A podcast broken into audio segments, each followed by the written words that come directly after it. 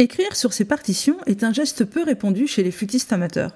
Bien que ce soit une pratique essentielle, annoter ses partitions est un sujet très rarement abordé.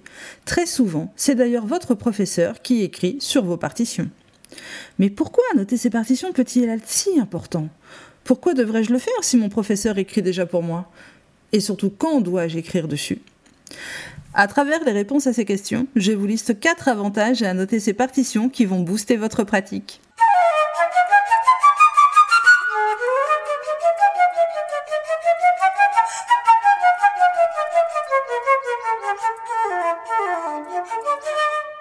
Je suis Angélique Fouret, professeure de flûte et auteur du blog apprendre la flûte traversière.com.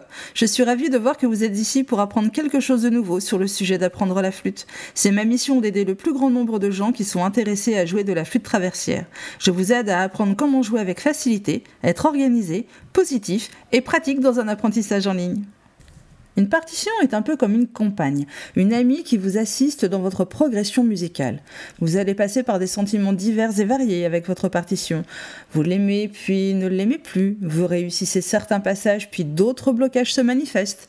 Vous retenez certaines expressions mais en oubliez d'autres. Bref, une partition peut susciter des sentiments ambivalents d'amour et de haine d'une journée à l'autre selon notre motivation et nos conditions de pratique. Sur une partition, beaucoup d'éléments sont indiqués les notes, les altérations, le rythme, les nuances, les tempos. Mais ce n'est pas suffisant. Vous allez vous approprier cette partition au fur et à mesure. Vous allez la comprendre. Vous allez changer d'avis sur votre interprétation. Et tout ça, toute cette évolution, vous allez l'indiquer pour ne pas oublier. Tout simplement. Vous l'aurez compris, faire des annotations sur votre partition permet de fixer dans votre mémoire les différents éléments de cette partition votre cerveau va scanner la partition et intégrer les différents éléments ajoutés. De ce fait, il va voir avant vous les informations sur votre partition. Voyons maintenant quatre avantages à annoter ces partitions. Premier avantage, c'est plus facile. Lorsque vous avez votre nouvelle partition devant vous, posez votre flûte et prenez un crayon. Attention, pas n'importe quel crayon. Vous devez utiliser un crayon à papier ou des crayons de couleur. En aucun cas, vous ne devez écrire sur votre partition avec un stylo à billes, un stylo à plumes, des feutres, des stabilos, etc. Vous devez pouvoir gommer. En lisant votre partition, vous allez souligner, entourer les premiers éléments importants, le tempo, les phrases musicales, les articulations comme les accents, le staccato. Vous pouvez procéder à un découpage des phrases musicales, histoire de voir comment est construit votre morceau.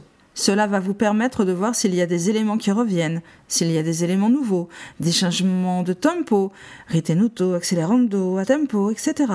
Vous allez voir également s'il y a des changements de rythme, d'armure. Une fois ce premier travail à table effectué, vous avez déjà une idée plus précise de votre partition, et vous voyez la manière dont elle s'articule. De fait, lorsque vous la jouez pour la première fois, elle vous paraîtra plus facile. Deuxième avantage, annoter ces partitions vous fait progresser. Les annotations ne s'arrêtent pas là, à ce premier travail. En jouant, vous allez vous rendre compte des altérations.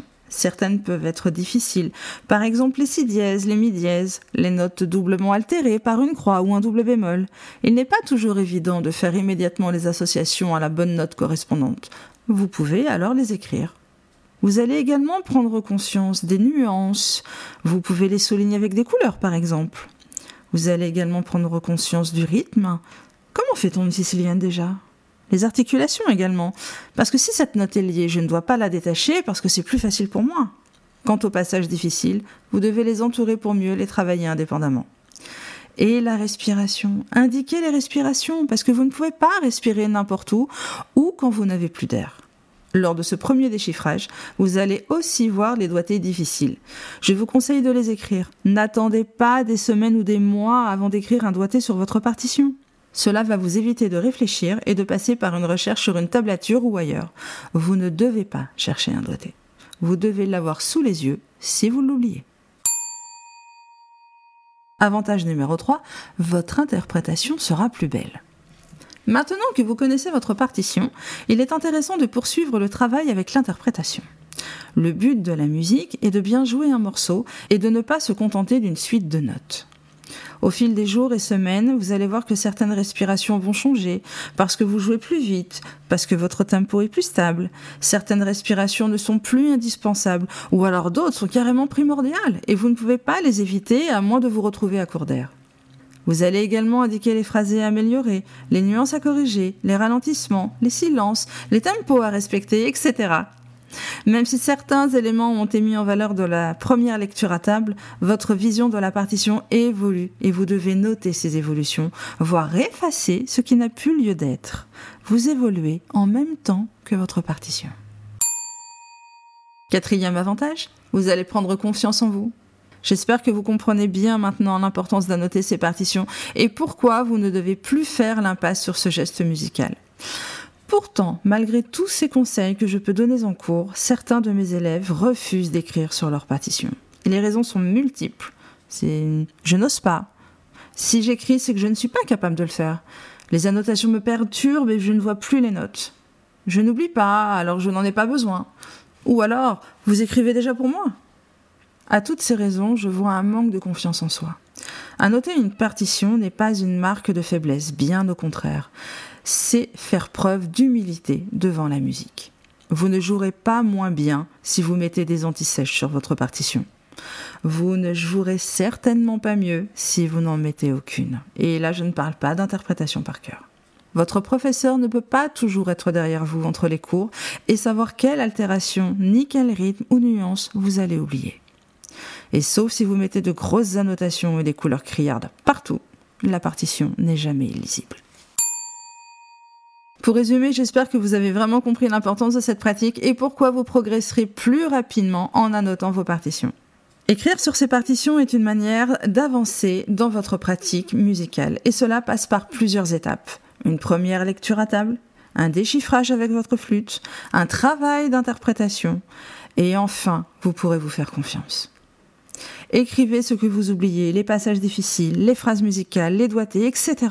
Surtout, vous devez bien prendre conscience du fait que vous ne pouvez pas tout retenir. C'est quasi impossible.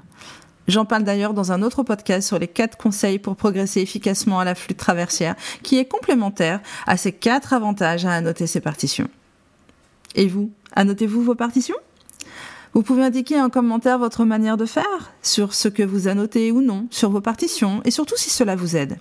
Pour cela, rendez-vous sur le blog apprendre la flûte et partagez votre expérience au sein de notre belle communauté de flûtistes.